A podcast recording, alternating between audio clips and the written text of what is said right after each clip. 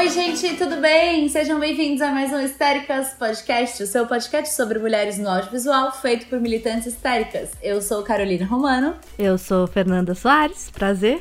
E no episódio de hoje a gente vai fazer um especial Dia das Mães. Só que a gente vai fazer o especial Dia das Mães diferenciado. Vai ser de filha para mãe. Exatamente. Nesse momento que a gente tá vivendo, eu e Carol decidimos que seria. Na verdade, a gente tava vendo o calendário, a gente sabia que ia ser Dia das Mães, e a gente falou: não existe como falar de outro assunto que não seja mães, né? Só que a gente não é mãe. Eu não sou mãe, Carol não é mãe, mas a gente tem mãe. E a gente tem algumas coisas que a gente gostaria de falar para as nossas mães e de refletir sobre o nosso relacionamento com as nossas mães. E eu vou vou me emocionar nesse episódio porque nesse domingo eu tô sozinha na minha casa enquanto a minha mãe tá lá na casa dela, entendeu? Porque tem coronavírus e a gente não vai se encontrar, mas tá tudo bem porque eu faço isso por amor. Bom, a gente queria, na verdade, aproximar um pouco os filmes da gente, né? Pra a gente não entrar naquele discurso que não é o nosso lugar de fala, que é de representação das mães no audiovisual e de filmes que falam de maternidade, de a forma, não sei o que lá. É um assunto muito relevante, mas que a, a gente achou que não cabia a nós fala disso. Então a gente separou aqui em três temas, né, mais ou menos, onde a gente vai encaixar os filmes e aproveitar e fazer um paralelo, como sempre, com a nossa vida, com as nossas mães e com questões sociais. Exatamente. A gente pensou em três coisas que representam muito a nossa vida como um todo, né? De filmes que transformam a nossa vida, filmes que nos representam e filmes que trazem conexões afetivas. E aí cada uma escolheu alguns filmes de acordo com a nossa vivência pessoal com as nossas queridas mamães. Vamos começar então com filmes que a gente gostaria que as nossas mães tivessem assistido antes de serem mães. Eu acho que também é antes de serem as nossas mães. As nossas, sim, com certeza. Pelo menos eu enxergo isso, que a minha mãe, ela teve três filhas. Eu acho que as três maternidades dela e as três relações dela com as três filhas foram completamente diferentes, né? a relação que ela teve com as minhas irmãs é completamente diferente da minha relação com elas. Então, o meu foco aqui é nas coisas que eu gostaria que a minha mãe tivesse assistido antes de ser minha mãe. Sim, sim. Pode começar, Fê. Arrasa. Vou começar então. E aí, assim, é um filme que eu já pedi para minha mãe assistir várias vezes. E ela não assistiu ainda. Porque ela não gosta desse tipo de filme. Vocês vão entender um pouco mais da figura que representa a minha mãe e o gosto dela cinematográfico mais pra frente nesse episódio. Mas é um filme que me tocou muito, que foi o filme da Ana Mui Laerte, Que Horas Ela Volta, que é de 2015, que tá disponível na do Globoplay. Meninas, dá para poder assistir assistir. e é um filme com a Regina Casé e com a Karine Telles. Eu gosto tanto desse filme que eu não consigo fazer sinopse. Aí eu fui lá e fui dar um Google para tentar fazer uma sinopse. E aí eu tô problematizando várias coisas dessa sinopse. Mas aí eu vou fazer isso né, daqui a pouco, mas de acordo com o Google, a sinopse é uma pernambucana, a Val, se muda para São Paulo com o intuito de proporcionar melhores condições para a filha, a Jéssica. Aí anos depois, a garota telefona dizendo que vai para a cidade prestar vestibular. Os chefes da Val, a Val mora nessa casa, recebem a menina de braços abertos, porém o seu comportamento complica as relações da casa. A, a Carol tá fazendo uma careta aqui porque ela já tá vendo todas as as, as problemáticas dessa sinopse do Google. Mas é assim que eles que é vendido, né? O rolê na internet, nesse negócio da propaganda, a, o trailer é meio isso, tipo a problemática de Jéssica. Caso vocês não saibam, a Val é interpretada pela Regina Casé, que é uma atriz incrível. Sim. Ficou muito conhecida por ser comediante, mas ela brilha, na minha opinião, muito quando ela faz os papéis dramáticos, porque ela traz a, a, comédia como ela é, uma comédia real da vida, do dia a dia, porque a nossa vida é muito engraçada, a vida de todo mundo tem várias coisas que são bizarras. E a Regina Casé, eu acho que é a melhor atriz tragicômica do Brasil. Ela é incrível. E tem a Karine Telles, que para mim é uma das melhores atrizes do cinema atualmente. Ela também fez Bacurau e fez Benzinho. Dois filmes maravilhosos. Inclusive, Benzinho eu assisti por acaso ontem no Globo e chorei horrores. Precisamos colocar esse filme para discutir aqui em algum momento. Mas que que tá de errado na sinopse? Deixa eu voltar, né? Fiz essa volta toda porque tô prolixa, faz muito tempo que a gente não grava. O problema com essa sinopse é que, na verdade, o filme não é sobre as atitudes da Jéssica. O filme é sobre as atitudes de todas as outras pessoas, dos patrões e da sociedade como um todo, que coloca a Jéssica como um problema, quando na verdade a Jéssica é uma solução, né? Sim. A Jéssica é solução para a família que tá ali conseguindo entrar numa faculdade pela primeira vez. A Jéssica é uma pessoa livre, a Jéssica é uma pessoa que tem atitude e tudo mais, e todas as outras pessoas ficam, como assim essa pessoa é tão livre, tá fazendo, tá tomando as próprias decisões e não tá ligando pro que a gente tá pensando, né? Exato. E o filme retrata a realidade brasileira, né? É bem brasileiro, é com alguns resquícios escravocratas, né, do quartinho de empregada que fica lá e a pessoa que dorme em casa, que toma conta dos filhos, que é praticamente da família, mas não é família porque, né, não se trata da mesma forma. É um verdadeiro soco no estômago é, e eu acho que não só a minha mãe, mas como todas as pessoas no Brasil precisam assistir esse filme, independente de classe social. Uhum. Eu acho que dependendo da classe social que você se encontra, esse filme vai ser um empurrão não para que você entenda que o problema não é você, é a sociedade, e dependendo da sua classe social vai ser um soco no estômago, como foi para mim. E aí eu coloquei umas informações aqui que eu achei maravilhosas. Esse filme ganhou o prêmio de Panorama Audience do Festival de Berlim, que como o próprio nome diz, é o prêmio dado pelo público, ou seja, o público amou. E em Sundance, o prêmio especial do júri pela atuação da Regina Casé e da Camila, que faz a Jéssica, duas maravilhosas. Ambas estão, estavam, estão em Amor de Mãe. Sim. Melhor novela do Brasil, sim. E foi um dos grandes ganhadores do Grande Prêmio de Cinema Brasileiro de 2016, que ganhou melhor filme, melhor direção, melhor atriz, melhor atriz coadjuvante, melhor roteiro original, melhor montagem e melhor filme de ficção pelo voto popular. Ou seja, se você não viu esse filme ainda, eu não sei o que, que você tá fazendo da sua vida. e aí, por que, que eu gostaria que a minha mãe tivesse assistido esse filme antes de ser minha mãe? Eu sou de uma classe social onde sempre existiu essa possibilidade de você ter uma babá, de você ter uma pessoa que te ajude a cuidar dos filhos, né? E sempre existiu um conflito na família, na minha família, falando bem pessoalmente, desse rolê de será que eu vou trabalhar? Será que eu fico em casa? Será que eu coloco uma outra pessoa para me ajudar a cuidar do filho? Que é um dilema das duas mães que são mostradas no filme, né? Porque você tem a patroa que tá ali trabalhando e que contrata a Regina Casé, que tá ali como papel de segunda mãe pro filho dela. Inclusive, o título de Que Horas Ela Volta em inglês é Second Mother, é segunda mãe. E ao mesmo tempo, a Val, que é a funcionária, ela abstém, ela sai, ela não cria a filha para que ela possa dar condições. Então, a Jéssica, no caso, também tem uma segunda mãe também é criada por uma outra pessoa, né? E esse conflito é uma coisa que foi muito presente na minha família como um todo, e todas as mães e a minha mãe, inclusive. E eu acho que se a minha mãe tivesse assistido esse filme antes, talvez ela ficasse mais confortável com o fato de que esse conflito existe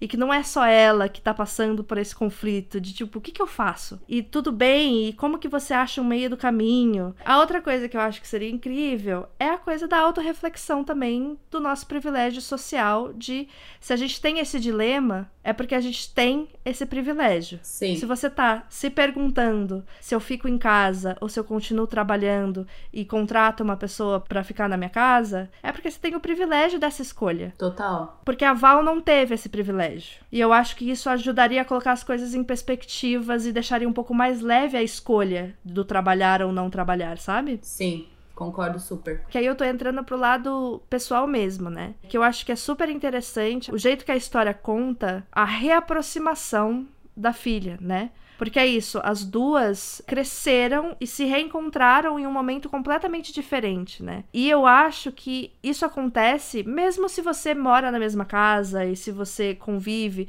Chega um momento em que você tem que entender de novo e entender de novo, estabelecer de novo qual que é essa sua conexão Porque você não é mais a criança que precisa ser cuidada, você já é adulta, você já toma suas decisões. E onde é que entra a sua mãe nesse lugar? Isso para mim foi super interessante, assim, de entender que existe uma maneira de se reaproximar, que terão conflitos, claro, né? Porque as pessoas mudam e as expectativas e a realidade é completamente diferente. Mas ao mesmo tempo que dá para você fazer essa aproximação com bastante amor. E eu acho que seria incrível a minha mãe entender isso, até pela própria relação dela com a mãe dela, que também é outra relação completamente diferente, e que também a minha mãe, no caso, saiu de casa muito cedo, com 15 anos de idade. Ela tem um pouquinho de Jéssica também, né? O que eu acho legal do Que Horas Ela Volta é que a minha mãe tem um pouquinho de Val, a minha mãe tem um pouquinho da Jéssica e a minha mãe tem um pouquinho da patroa. Por isso que eu acho que é tão incrível a representação das mulheres nesse filme. E ela precisou se reencontrar com a minha avó depois de mais velha e apontar como eu sou mulher agora, agora vamos conversar de outra maneira. Essas relações que a gente tá falando, tanto a relação da patroa com a empregada, tanto a relação da mãe com a filha, elas são relações que são meio cíclicas, né? Sim. A gente vive e a gente reproduz, a gente vive e a gente reproduz. E eu acho que é muito legal que a gente tenha nas nossas vidas a vontade de ser um pouquinho Jéssica, de quebrar esse ciclo e falar: não, esse ciclo aqui que a minha mãe viveu e que a minha avó viveu e que todo mundo viveu. Não faz sentido mais. E aí isso faz com que a gente tenha novas estruturas e novas possibilidades enquanto mulheres, enquanto filhas, enquanto mães também, eu acho. Arrasou, amiga, você é maravilhosa. eu acho que a Ana é muito sensível, né, quando ela vai falar dessas trocas de relações, assim, porque são relações que estão por um fio, assim, por um fio de cabelo, né? Sim. E elas não se rompem em momento algum, assim. É muito lindo isso, é muito, é um filme muito sensível. Nossa, eu choro muito. Nossa, demais. Bom, o meu filme é Tully, um filme americano que tá no Prime Video, é do ano de 2018. E a dupla de direção e roteiro desse filme vai ser citada mais uma vez nesse episódio. Eu amo, porque isso sempre acontece. Em todos os episódios, a gente sempre coloca um filme que tem o mesmo diretor ou o mesmo roteiro, e é muito sem querer, porque a gente escolhe do nosso coração e depois, quando a gente vai ver, rola isso. Eu amo, acho incrível. O diretor é o Jason Reitman e a roteirista é a Diablo Code, perfeita. Casa comigo, eu escrevi aqui. Não pode, porque ela já é casada. E ele escreveu um filme chamado Garota Infernal, aquele filme com a Megan Fox que eu achei uma thread no Twitter desse filme chamada O Redescobrimento de Garota Infernal como um clássico feminista contemporâneo e o contexto por trás de seu fracasso. Recomendo muito essa thread, a gente vai repostar lá no Twitter do Histéricas, porque fala um pouco sobre o fato da Diablo Code ter escrito um filme super pessoal para ela e eles terem vendido como um filme super machista sexualizando a Megan Fox e no fim das contas as pessoas não entenderam direito sobre o que o filme era. E ela escreveu mais uma cacetada de filmes incríveis bem inscritos porque ela é maravilhosa. E aqui uma pausa para exaltar essa mulher, por quê? Vou contar um pouco da história dela que eu acho interessante, assim, principalmente pro contexto desse filme. A história dela geralmente é contada a partir do momento que ela se mudou para Minnesota, que é lá nos Estados Unidos, e casou com o boy dela, que é um cara que ela conheceu pela internet. E quando ela tava lá, ela virou stripper e atendente de telesexo. E aí, logo depois disso, ela escreveu uma biografia chamada Candy Girl: A Year in the Life of an Unlikely Stripper. Tradução livre: Garota Doce Docinho, um ano na vida de uma stripper improvável. E as vendas bombaram, e aí ninguém mais, ninguém menos do que David Letterman chamou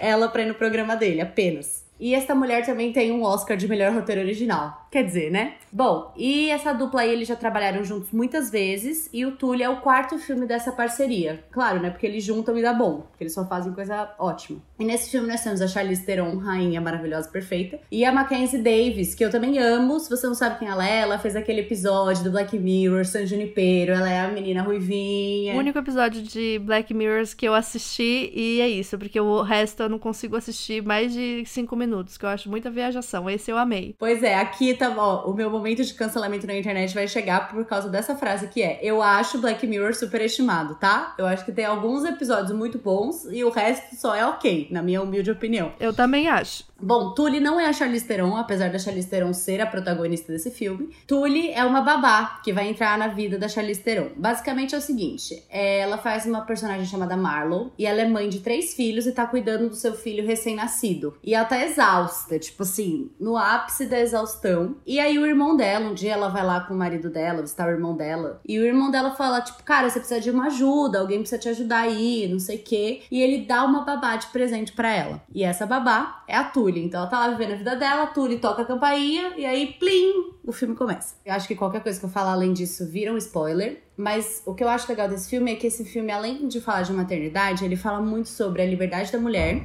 o fato de que depois que a mulher vira mãe, ela não é mais mulher e sim mãe. Não estou dizendo que todos consideram dessa forma, mas no caso da personagem da Charlize Theron é muito visto assim e fala um pouco também de depressão pós-parto. E é um filme muito poderoso, só que é um filme muito simples. E é um filme muito engraçado e muito lindo, assim. Tipo, é um filme, sei lá, acho que tem uma hora e meia, uma hora e quarenta no máximo. Eu vi esse filme com a minha mãe.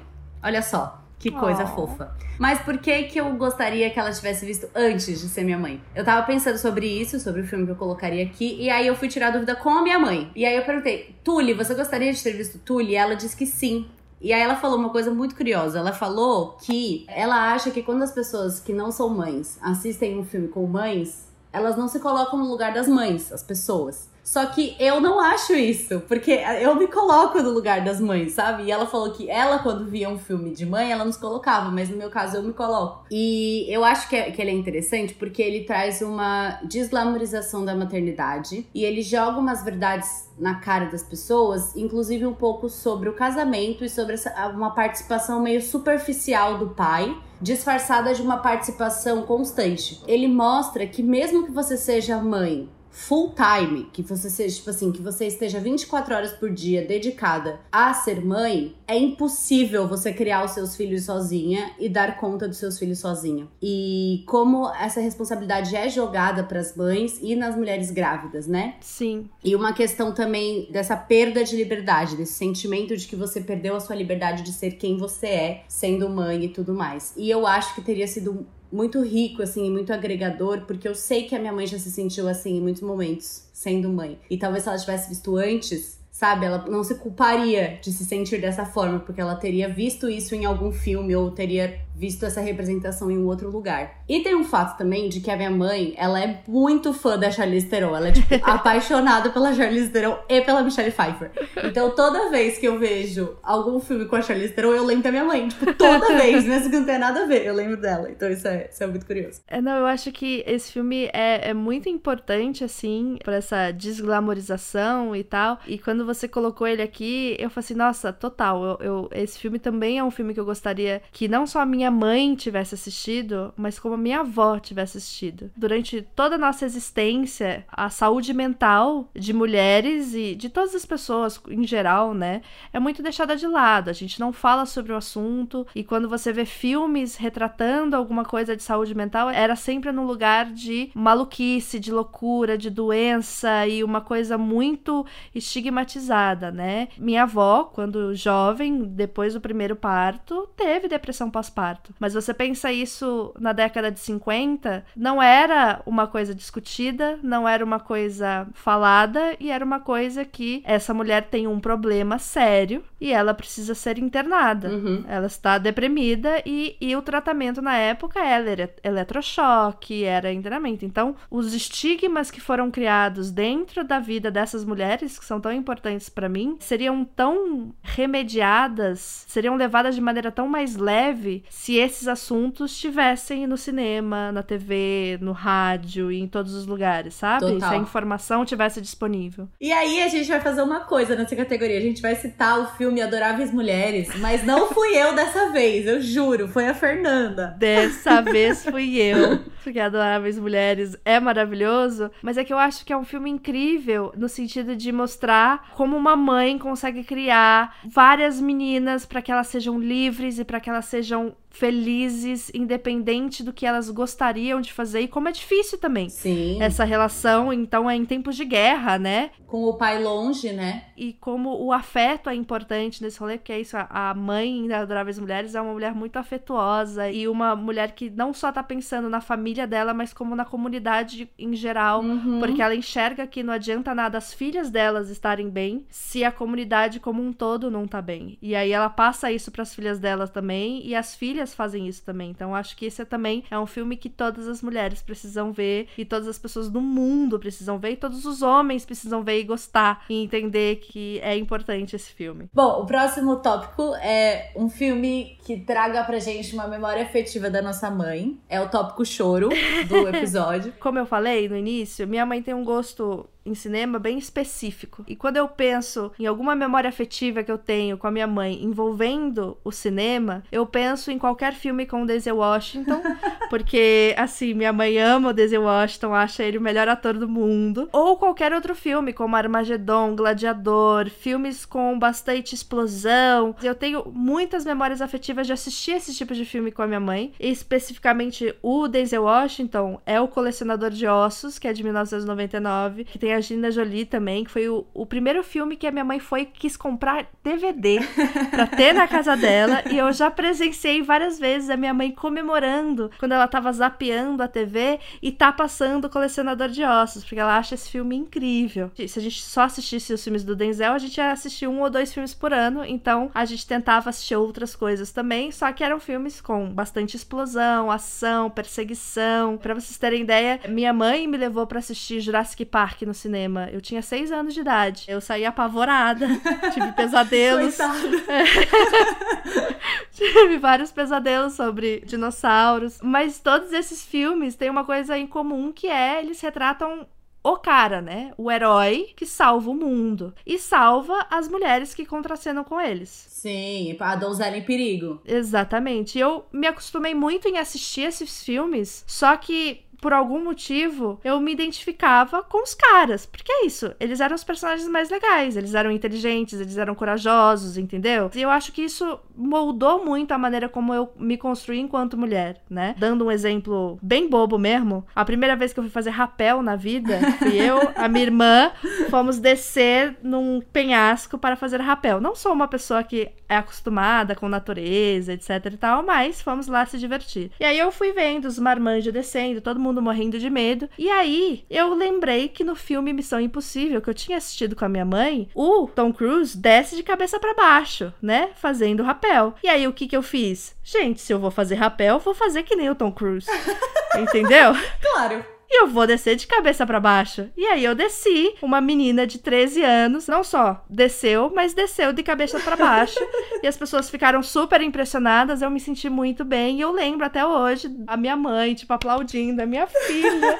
Olha só, fazendo igual o Tom Cruise, a minha filha. Olha que linda. E aí é isso, eu tenho essas memórias afetivas com a minha mãe desses filmes dirigidos e estrelados por homens que fazem coisas incríveis para salvar o mundo, resolvendo tudo. Mas eu gostaria muito de ver representações com mulheres incríveis fazendo todas essas coisas. Eu também. Eu sei que eu sou capaz de fazer tudo isso. Eu posso salvar o mundo num filme se eu quiser, entendeu? Sim. Na vida real é um pouco mais complicado, mas no cinema eu acho que é super provável que a gente consiga, né? E aí, recentemente, eu alcancei o ápice, assim, dessa, dessa memória afetiva. Foi que eu viciei a minha mãe na série Homeland. Porque foi uma série que tem uma protagonista mulher que salva o mundo. A cada temporada ela tá salvando o mundo de um jeito diferente com explosão, guerra, um plano maquiavélico da CIA, que a minha mãe adora, quando tem algum plano maquiavélico que conta o presidente e tal. Bom, o meu não é tão divertido assim. Que é um filme bem de chorar, assim, em posição fetal mesmo, por horas. Chama-se Uma Prova de Amor. O filme é de 2009 e tem a direção do Nick Cassavetes. Eu não sei se é assim que fala o nome dele, mas ele é o diretor de Diário de uma Paixão, que é um dos meus filmes de romance favoritos da minha vida. E eu acho que esse cara curte fazer um filme de chorar, né? Aparentemente. Mas no elenco temos Cameron Diaz, com uma atuação muito boa e fora daquela mulher padrão gostosona que ela geralmente estava fazendo até essa época aí, né? E tem a Abigail Breslin, que é a nossa eterna pequena Miss Sunshine, outro filme que eu amo. E ela tá muito bem também. Nossa, ela, ela arrasa, né, a Abigail? Eu tenho meio raiva de crianças que são tão talentosas assim, mas eu amo, entendeu? Porque ela é muito talentosa e ela é muito diferente em todos os filmes. Isso que eu acho mais incrível. Bom, a sinopse do filme é basicamente o seguinte: a Sarah, que é Cameron Diaz, é casada lá com o marido dela e tal, e eles são informados de que a Kate, que é a filha deles, tem leucemia. Aí o médico sugere para eles que eles tentem um procedimento mais ortodoxo, que é gerar um filho de proveta que seja um doador compatível com a Kate. Como eles estão muito dispostos a salvar a filha deles, eles aceitam. E aí nasce a Ana, que é a Abigail. E aí assim que ela nasce, ela doa sangue do cordão umbilical pra irmã dela. Depois, anos depois, eles têm que fazer um transplante de medula. Depois, quando ela tem 11 anos, ela precisa doar o rim pra irmã dela. Então assim, ela passa por muita coisa muito jovem. Pensa, com 11 anos doar um rim, tipo, e aí ela fica muito cansada desses procedimentos. E aí, olha o que ela faz. Ela entra na justiça para pedir emancipação médica para ela poder decidir sozinho o que ela vai fazer com o corpo dela. E aí entra o personagem do Alec Baldwin, que é um advogado, né, que vai cuidar desses interesses aí da menina. Quer dizer, levinho, né? Tranquilinho, tranquilinho. O que eu acho incrível, assim, do, do roteiro desse filme e da direção também, é que é um filme muito, muito, muito, muito triste, mas ele é muito, muito, muito, muito lindo. Porque todas as relações, elas são complicadas, né? A relação da mãe com a filha que nasceu para salvar a irmã, a relação das irmãs, a relação da menina mais mais velha com a mãe. Todas as questões são muito complicadas aí, né? E eu acho que o filme ele, ele, ele, consegue equilibrar, porque você não odeia ninguém, você não tá do lado de ninguém, você concorda com todo mundo. Você não quer que a menina morra, você quer que a irmã top doar as coisas, mas você fica com dó da irmã porque ela é muito nova e aí você entende a mãe, então fica aquela coisa louca, você fica numa, numa coisa louca de sentimentos, assim. E aí, por que que esse filme me traz uma memória afetiva com a minha mãe? Eu vou dar um contexto aqui para vocês. A gente tinha alugado uns filmes no final de semana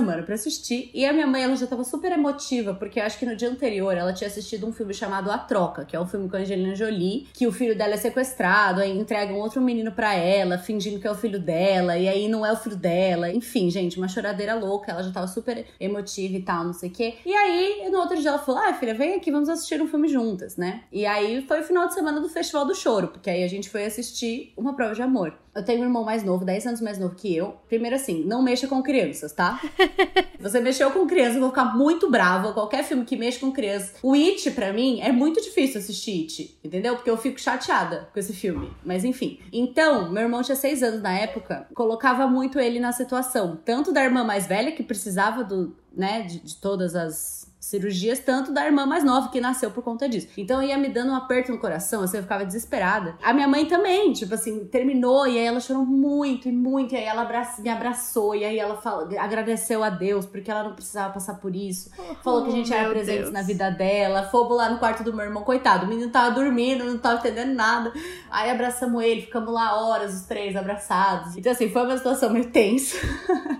Mas acho que é uma memória afetiva muito fofa, assim, porque ela se colocou tanto no lugar na, daquela mãe. Eu acho que a minha mãe chorou mais que a Cameron Diaz gravando o filme inteiro. É meio engraçado agora, mas no, no dia foi super trágico.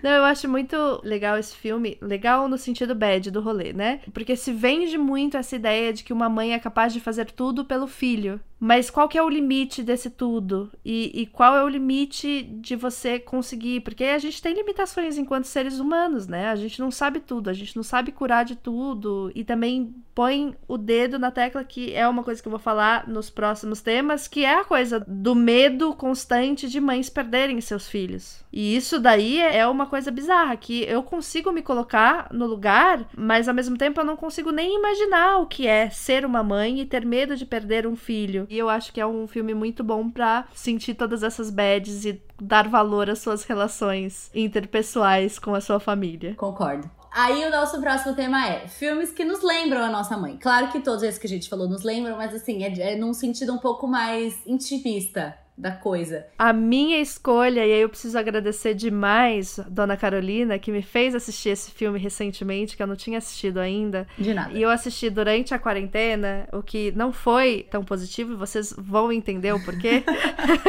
é verdade. É um filme que chama O Olmo e a Gaivota, que tá na Netflix. É de 2014. É dirigido pela Petra Costa e pela Lea Globe. Petra, caso você não saiba, é a brasileira que foi indicada ao Oscar em 2020 com Democracia em Vertigem. E ela é uma diretora que tem se especializado em contar histórias gigantes a partir do individual, porque com Helena ela fala muito sobre a relação dela com a irmã dela e traz coisas gigantes, né, que envolvem essa relação. Em Democracia em Vertigem, a voz dela se faz presente também de maneira super explícita, mas a partir da perspectiva dela, né?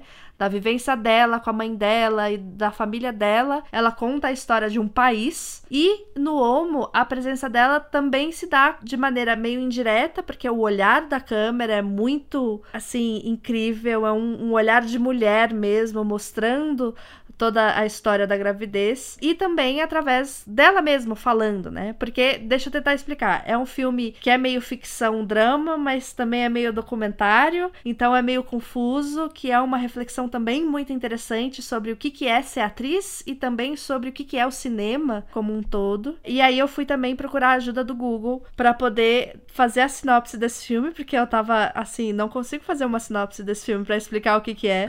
E aí o Google me falou: uma atriz de teatro se prepara para um novo papel e descobre que está grávida. Determinada em continuar a trabalhar, seu desejo de liberdade entra em conflito com as limitações do seu corpo, especialmente quando sua gravidez se vê ameaçada. Então o filme vai acompanhando a gravidez dessa mulher, essa atriz, que tem um sangramento logo no início da gravidez, e aí a peça que ela estava ensaiando acabou de conseguir sair em turnê por outros países, né? E a peça é feita com ela e com o namorado dela, o pai da criança, né? E aí, a partir desse momento, tem várias empecilhos ali. Será que ela vai conseguir em turnê? Será que não vai? Existe toda essa discussão dentro do grupo de teatro. E aí ela tem um sangramento e o médico fala: você tem que ficar em casa, em repouso, não pode nem subir e descer a escada.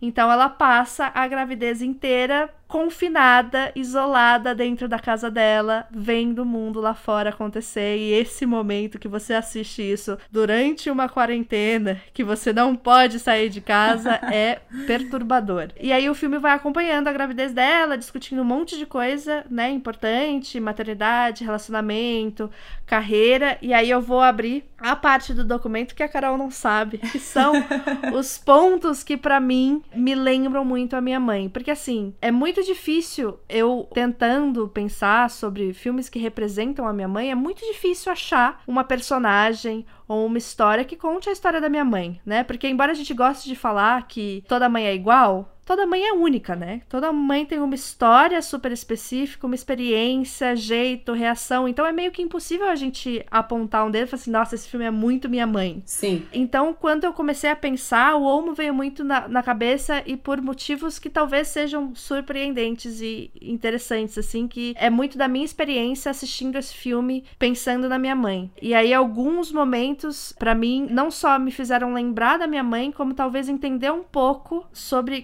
é essa mulher que me criou e por que, que ela é tão incrível quanto eu acho que ela é. Tem um momento específico do filme onde a Olivia, que é a personagem principal que tá grávida, ela tá olhando no espelho e mostrando pra câmera e pra Petra, pra quem tá ali atrás da câmera, conversando com a Petra, falando as marcas do rosto dela. E como ela trabalhou como atriz a vida dela inteira, ela enxerga nessas marcas personagens que ela viveu, né? Então ela mostra marcas de expressão, lembravam ela dessas personagens. E aí, pensando na minha mãe, que é uma pessoa que não é atriz, é só uma mulher mesmo, engenheira maravilhosa, as marcas que a gente traz na nossa pele, eu vejo isso no meu rosto e vejo isso no rosto das outras pessoas, são marcas das coisas que a gente já viveu. A feição da minha mãe em foto, em vídeo, até quando a minha, a minha irmã mais velha, que é cinco anos mais, mais velha do que eu, nasceu, a minha mãe tinha uma feição, a feição de uma mulher que engravidou com 27 anos, nova e começando a vida vida e tal. E a afeição quando a minha mãe me teve já era de uma mãe que já tinha passado por muita coisa. Porque a minha mãe, entre a minha irmã mais velha e eu, ela teve mais uma filha que faleceu quando tinha dois anos de idade. Então, quando eu vim pro mundo,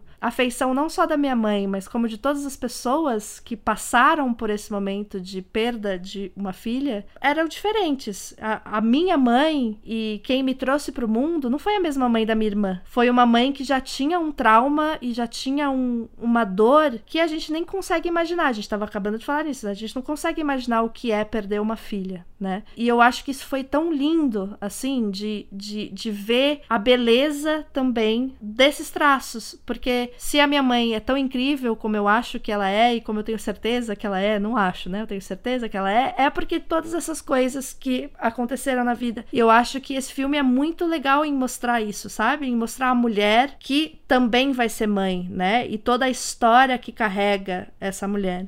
E aí, logo no final do filme também, tem uma cena que me marcou, porque mostra muito uma coisa que a gente já falou aqui nesse episódio, que é a rede de apoio, que é a comunidade que vai ajudar a Olivia e o Serge a criarem aquela criança, né? Que é uma coisa meio caótica, porque é uma cena onde as pessoas começam a dar um monte de conselho para ela, que ela não necessariamente pediu, e aí você vê que as pessoas estão dando aqueles conselhos com muito carinho, com vontade de querer ajudar, mas aquilo dali é demais, e aí ela fica meio nervosa e ela se isola no quarto. E aí quando ela se isola no quarto, a gente tá falando de um grupo de artistas, né? Um começa a tocar, cantar, o marido dela começa a cantar na porta, e aí o outro pega o violão, e aí quando você vê, tá toda aquela, aquelas pessoas, toda aquela rede de apoio, tentando fazer alguma coisa para ajudar aquela mãe, mesmo antes da criança nascer. E ali eu vi, tipo, olha aí, são duas pessoas que criaram uma rede de apoio que vão ajudar a criar essa criança, e eu vejo muito isso nos meus pais, assim. A gente mudou para São Paulo quando eu tinha 5 anos de idade, a nossa família nuclear era minha mãe, meu pai, minha irmã e eu. E aí não tinha essa rede de apoio. E os meus pais construíram essa rede de apoio em São Paulo. As minhas primeiras memórias reais, assim, né, depois dos cinco anos de idade que a gente lembra mais, são de noites em São Paulo, onde se reuniam todos os amigos dos meus pais no mesmo apartamento, um pegava um violão e era tudo engenheiro, ninguém sabia cantar direito, ninguém sabia tocar direito, mas aí um pegava um violão, o outro pegava não sei o quê, e aí rolava um pagode dos anos 90, entendeu? Porque era isso que tava na moda, a galera cantava e rolava essa coisa de alívio coletivo, de relaxamento de todas as pessoas ali envolvidas. E, e eram os momentos onde eu via a minha mãe tranquila, sabe? Porque é isso, eu vejo a minha mãe sempre foi uma mãe muito preocupada, como toda canceriana, né? Porque ela é, assim, canceriana, canceriana. Meu pai é canceriano, canceriano. Então eles tomam muita conta, né? E aí, a outra coisa que me veio, porque são, essas duas coisas são conectadas, né? A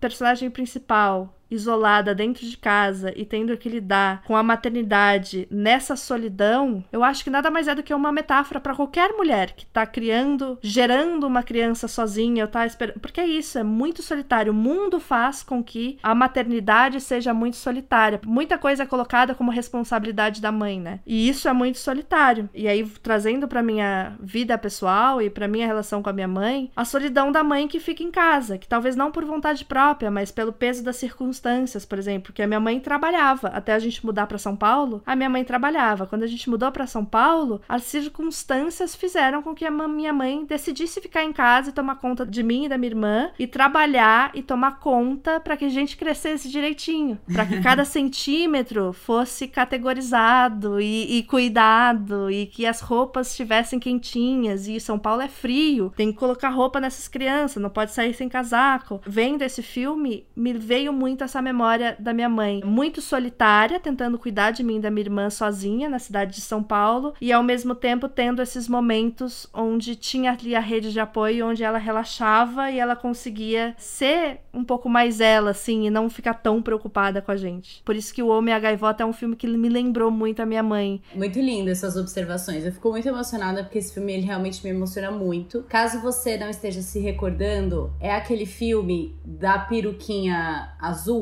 que várias pessoas colocaram a peruca azul, a Petra colocou a peruca azul e foi discursar em vários festivais. Rolou bastante barulho na internet na época desse filme. E eu assisti esse filme, vou dar só um contexto geral para poder fazer as minhas observações aqui. Quando eu fui fazer um número, né, no onde eu estudava atuação, a gente ia ter meio que um festival e aí você podia se inscrever em monólogos ou cenas e tudo mais. E eu sou muito fã de uma peça chamada A Gaivota do Anton Chekhov, é uma das minhas peças favoritas. E a peça que eles estão ensaiando e performando é essa peça. Eu chamei uma amiga minha para dirigir, para me dirigir, e eu ia fazer um monólogo dessa peça. E a minha amiga falou assim: "Olha, vou te dirigir, topo, não sei o quê. Assiste esse filme aqui que eu quero que a gente puxe umas referências para você da personagem que você vai fazer com a personagem do filme. Então esse filme tem uma memória muito afetiva para mim, é muito curioso assim, né? Tipo, não tem tanto a ver assim com a minha mãe, mas eu acho que o que me deixa muito emocionada nesse filme é isso de de como é injusto a situação dela, porque a peça, ela vai sair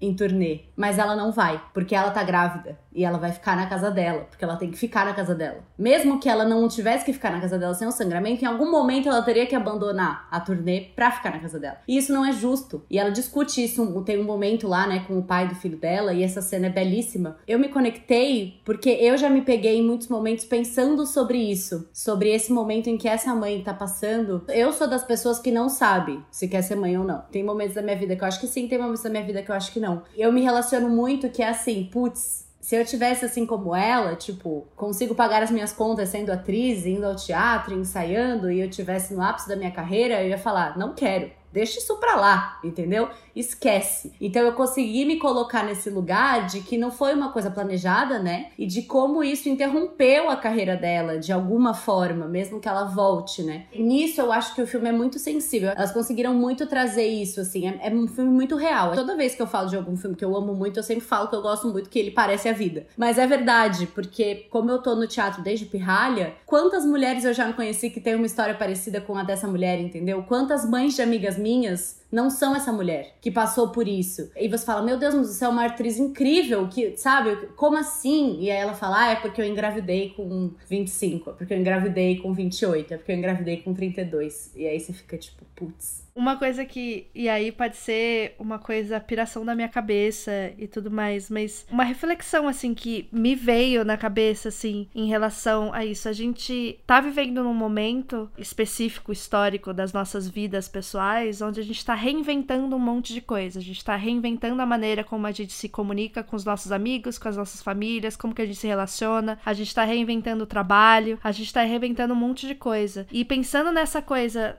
que o filme propõe mesmo mesmo, né? Que é uma ficção, mas é um documentário, é uma mulher que tá grávida mesmo, é uma atriz que tá grávida, passando por aquilo e tendo filho e etc e tal. Para mim é um, uma possibilidade que se abre, é um caminho, é uma perspectiva diferente, é uma criatividade. Eu posso sim ser mulher e estar grávida e ter que cancelar uma peça de teatro, mas eu sou artista. Eu uhum. nunca vou deixar de ser artista. E eu só preciso de ter a oportunidade de fazer arte que se adapte a essa condição que eu tô vivendo. Totalmente. Então, para mim, o fato de, nesse caos, eles conseguirem ter feito um filme que é tão lindo e que fala e é tão criativo e que é tão incrível, mostra que o fato dela estar grávida não deveria nunca ser um fato para ela se aposentar ou ela parar ou ela não, ela continua criando porque ela continua sendo artista. Sim, total. Eu acho que a gente vai começar a ver cada vez mais isso, né? Porque a gente tá abrindo mais essas possibilidades de produção e a gente tá falando muito sobre perspectiva, né, no podcast como um todo e como é importante a gente ver cada vez mais perspectiva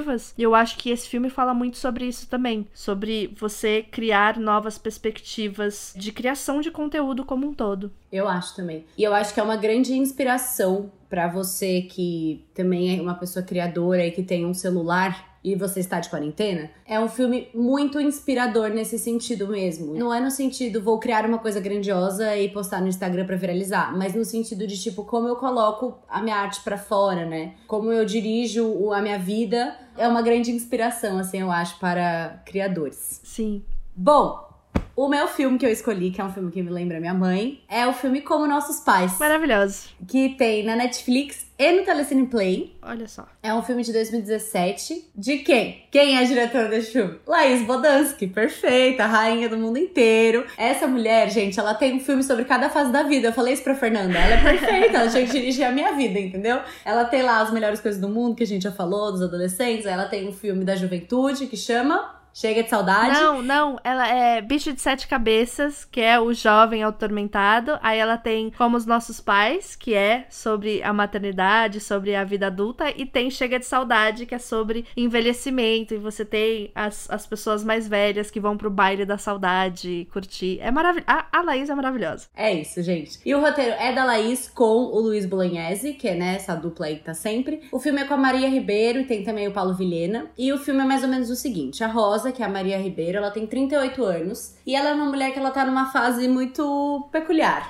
da vida dela. Ela tá com conflitos pessoais e conflitos geracionais. Porque ao mesmo tempo que ela tem que desenvolver as habilidades dela como mãe com as suas filhas, as filhas dela são pré-adolescentes. Então é aquela fase mesmo onde dá um conflito geracional entre mãe e filha horroroso. Ela quer manter os sonhos dela, que ela tem esse sonho de ser escritora, né? E ela tem os seus objetivos profissionais paralelos aos sonhos dela, e ela tem que enfrentar dificuldades no casamento dela. E ela também continua sendo, eu amo essa expressão, filha da sua mãe, que é a Clarice, que é vivida pela Clarice Abujamra. Eu não sei falar o sobrenome dessa atriz, mas eu acho ela incrível. E ela tem uma relação de conflitos com a mãe dela, né? Eu lembro que eu assisti esse filme no cinema. Foi uma experiência muito rica, assim. Eu gosto muito de ver filmes brasileiros no cinema, porque é, é tão especial, assim, né? Dá, dá até um negocinho Nossa, no coração. Dá. Eu fui ver lá no, no Petra Belas Artes, o falecido Cátio Belas Artes. E foi uma experiência muito legal, assim, porque eu passei o filme inteiro com a minha mãe na cabeça. E aí eu, eu ficava dividida entre, meu Deus, a minha mãe vai amar esse filme, e, nossa, isso é muito a gente. A gente, eu e minha mãe.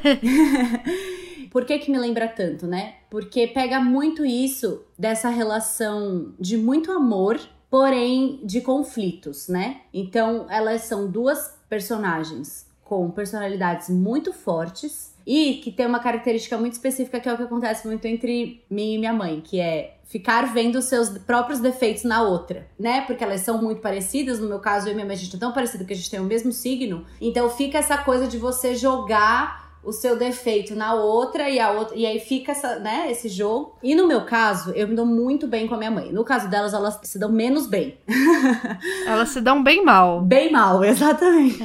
Mas isso de como se você estivesse se olhando no espelho, né? É essa sensação que eu tenho muito que eu acho que a Laís passa muito no filme, que é quando uma tá conversando com a outra, parece que elas estão se olhando no espelho. É verdade. E isso é muito eu e minha mãe, assim, é muito, muito foda. E uma coisa que eu acho também é que a personagem da Maria, ela me lembra muito a minha mãe no sentido, a maneira como ela encara a sociedade, porque ela teve que negligenciar os sonhos dela por ser mãe e por estar num casamento. E como as impressões sociais impediam ela, às vezes, de ter uma jornada de autodescoberta. Mas a personagem da Maria Ribeiro tem uma jornada de autodescoberta nesse filme. O, a maneira como essa jornada de autodescoberta é feita me deu muito a impressão de que se eu jogasse a minha mãe numa jornada de autodescoberta e filmasse ela, seria assim, entendeu?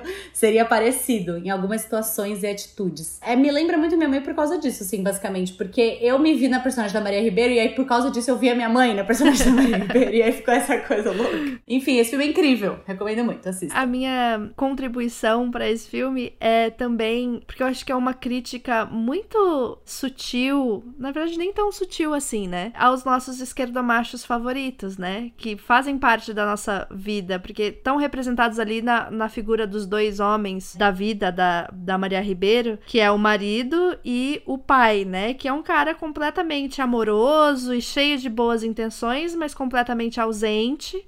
E o Paulo Vilhena é o perfeito exemplo do esquerdomacho, o cara que vai para as aldeias indígenas para poder estudar e, e, e, fazer as coisas dele, mas tá cagando pra vida dele, tá cagando pra mulher dele e se acha dono de todas as verdades e é muito cordial o tempo inteiro, entendeu? Tenta ser, né, cordial e, e, e aparece que a Maria, há momentos que é tipo, meu, eu não tô louca, né? Cara, você tá sendo escroto Eu não tô Sim. sendo maluca. Não, e tem uma coisa muito tipo assim. Você tá reclamando de mim porque eu vou lá pras tribos, mas você negligenciou os seus sonhos por sua culpa. É, ah, querido. E a nossa família aqui? Exatamente. Eu acho que é, que é muito interessante a maneira com que essas figuras aparecem, assim, no filme. E, assim, Laís Bodansky, né? E aí, uma coisa que eu queria deixar, assim, que é uma coisa que eu tenho refletido muito sobre a palavra. Que a gente fala muito sobre o olhar feminino, sobre o feminino.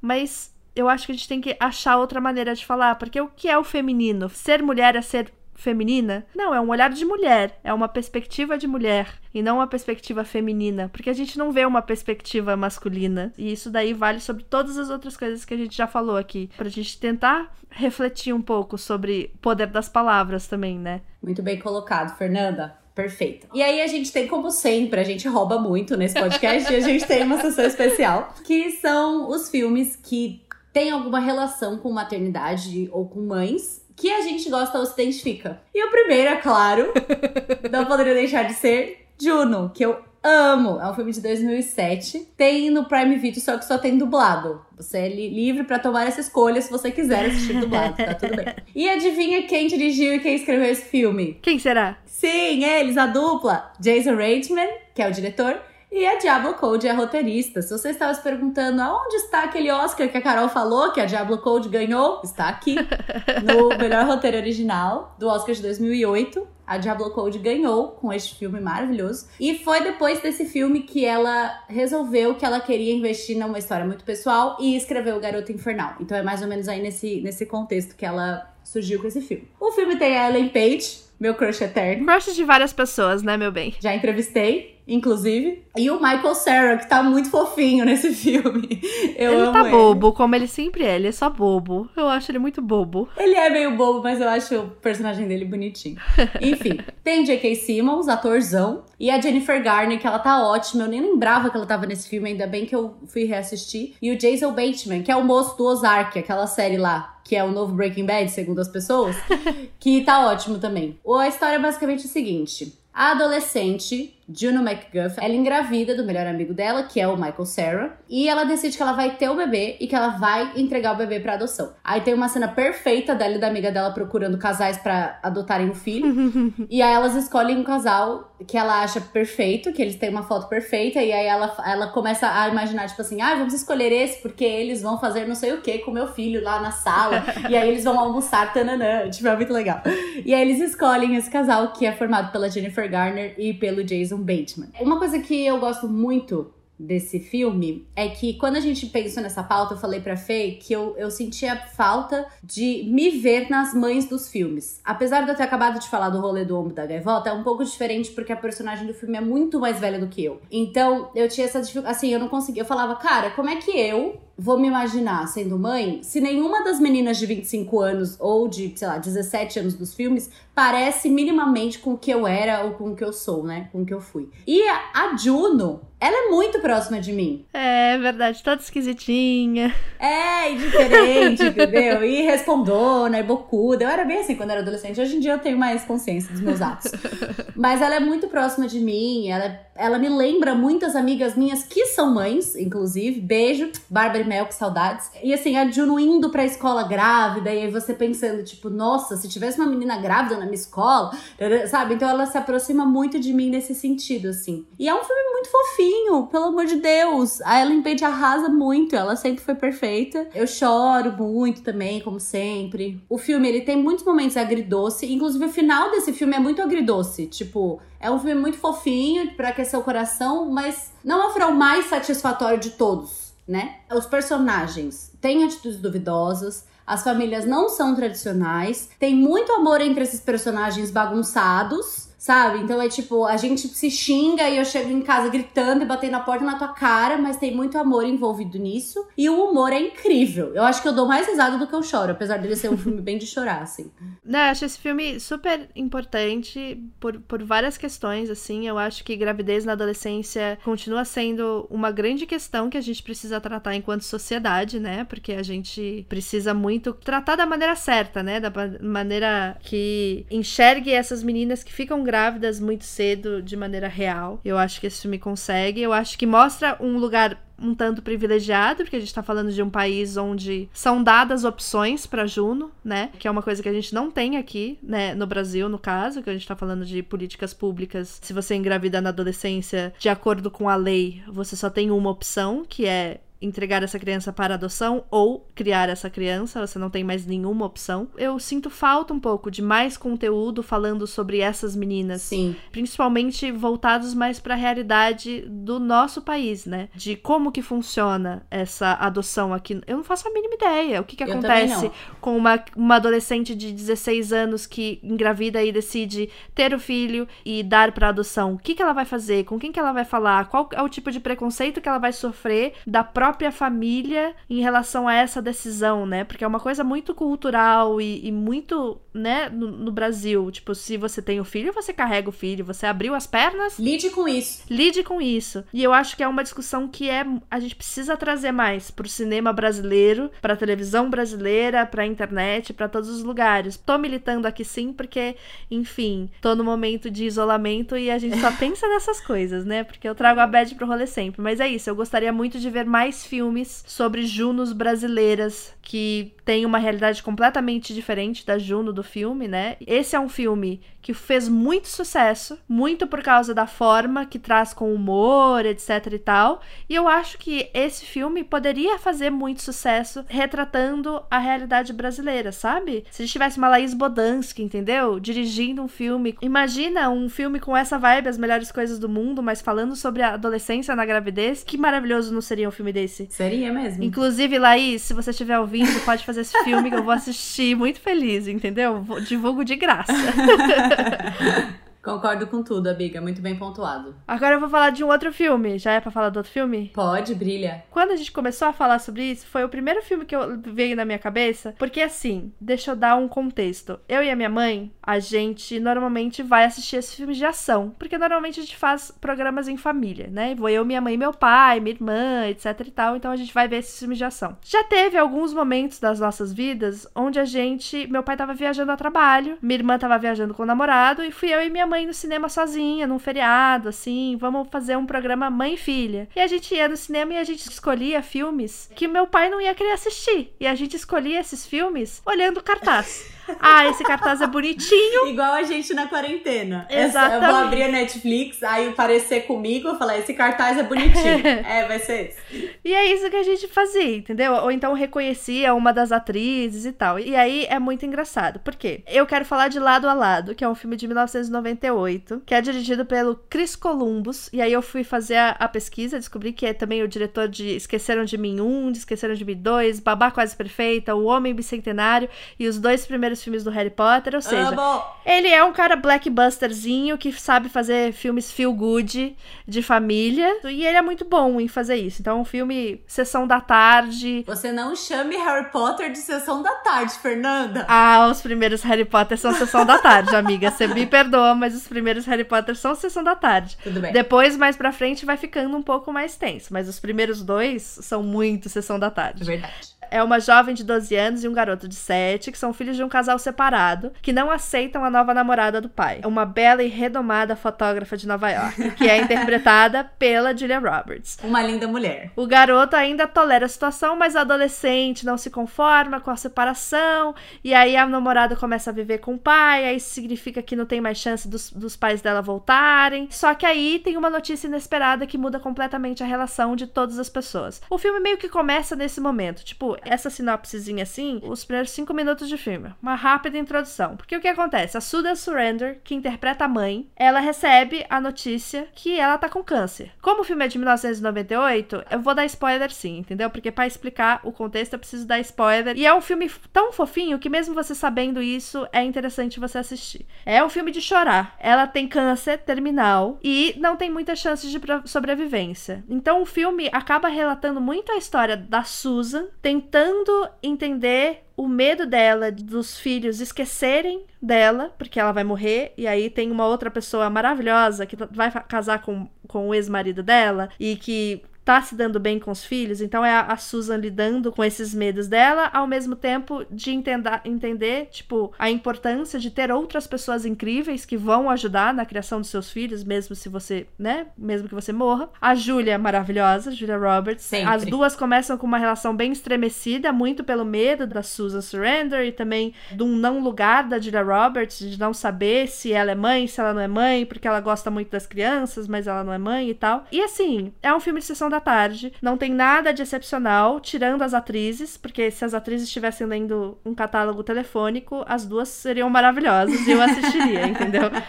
Mas o que é engraçado disso? Eu e a minha mãe, a gente teve dois feriados seguidos que meu pai viajou. E aí, num deles, a gente assistiu lado a lado. E aí a gente chorou horrores, porque, né? Ela morre. No filme não mostra ela morrendo, mas a gente sabe que ela vai morrer e fica essa coisa, tipo, mãe, você vai morrer um dia, que triste. E aí a mãe faz uma coisa coxa de retalhos com foto das crianças, uma coisa que minha mãe já fez para mim. Então eu fico pensando, mãe, você acha que você vai morrer? Você tá com câncer? Não, não tô com câncer, tá tudo bem. Enfim. E aí deu dois finais de semana depois, ou nem lembro direito, mas foram dois filmes seguidos que foi assistir só eu e minha mãe e a gente foi, não, agora a gente vai assistir uma comédia romântica. Aí a gente viu um filme que tinha no cartaz a Charlize Theron, louríssima, com um boy, e chamava Doce Novembro. E a gente falou, é esse, vai ser um filme momento. maravilhoso, vai ser uma história de amor. E aí não, ela morre de câncer, entendeu? então, é Ai, tipo, bizarro, cara. Bizarro. E a gente vai citar também nosso filminho queridinho que amamos muito, que é Com Amor Simon. Com Amor Simon a gente já falou no episódio anterior, que é um filme também, sessão da tarde, total, não tem, tipo, não é excepcional, mas eu acho que é um filme tão importante que existisse lá atrás filmes como Com Amor Simon, né? Porque é um filme que mostra como é importante que mães que têm filhos gays, lésbicas, bissexuais conseguissem assistir uma representação de uma mãe que aceita, abraça a sexualidade do filho e como isso é muito importante Sim. num mundo que já julga tanto a gente, né? Aquele rolê de o mundo vai te bater lá fora, mas aqui dentro você tem colo, é isso. né? Que me lembra, como eu sou lésbica, me pega muito nesse lugar também, de uma representação de uma mãe que abraça a sexualidade do filho e é muito legal. Então, e aí a gente vai indicar também Retrato de uma Garota em Chamas. Não, é brincadeira. É porque a gente percebeu que a gente fala desse filme em todos os episódios, né? Porque esse filme entrou por um dia no Amazon Prime Video, ele entrou, ficou lá um dia e saiu. E aí, quando eu fui ver essa notícia, eu falei, ah, o filme que nós citamos em todos os episódios. Então, a, a gente só queria deixar ele aqui. Se você não viu ainda, veja, pelo amor de Deus. Estamos aqui há um mês e meio recomendando esse filme. Assista, pelo amor de Deus. E tem relação de mãe e filha também. Uma relação escrota, uma relação abusiva, de uma mãe que tá cagando pro que, que a filha quer. Mas é importante também que é um retrato de uma época, entendeu? E é isso. É isso, um retrato de uma época e de uma garota em chama. Maravilhosa. É isso, piadinhas infames.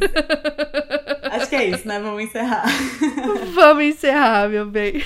Gente, acho que é isso. Então, muito obrigada pela sua audiência mais uma vez. Espero que vocês estejam com as mãezinhas de vocês, se não fisicamente, que vocês consigam conversar com elas pelos meios digitais. Mandem amor pra mãezinha de vocês. Assistam filmes com a mãezinha de vocês. É isso. Uma coisa que eu acho importante a gente que a gente não falou ainda nesse episódio é que a figura da mãe, ela é muito maior do que a pessoa que te pariu. Totalmente. A gente tem que pensar nesse rolê de ser a figura que te cuidou e, e, tal, e a pessoa que te dá carinho hoje, né? Porque a gente sabe que a gente vive no mundo, e aí eu falando do recorte LGBT, como a gente acabou de falar, de Com Amor Simon e da menina que pega fogo, é da gente pensar que tem várias pessoas que estão no momento ou convivendo com as suas mães que não aceitam a sua sexualidade, ou então não convivendo com as suas mães, exatamente por causa disso. E tá tudo bem. E espero que você tenha uma rede de apoio, que você possa possa assistir esses filmes e ter representações de mulheres incríveis e outras pessoas incríveis da sua vida. Porque é isso, do mesmo jeito que eu me identificava com Tom Cruise de Missão Impossível, nada impede que você possa ver um filme que tem uma mãe e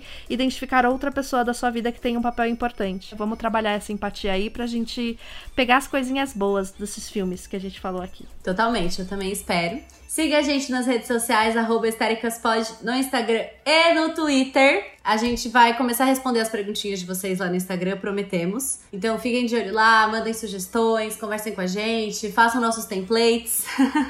e só um recado especial pra minha mãe. Eu sei que eu sou a favorita. Mariane, eu sei que você tá com a minha mãe, mas isso não importa, porque a minha mãe gosta mais de mim do que de você.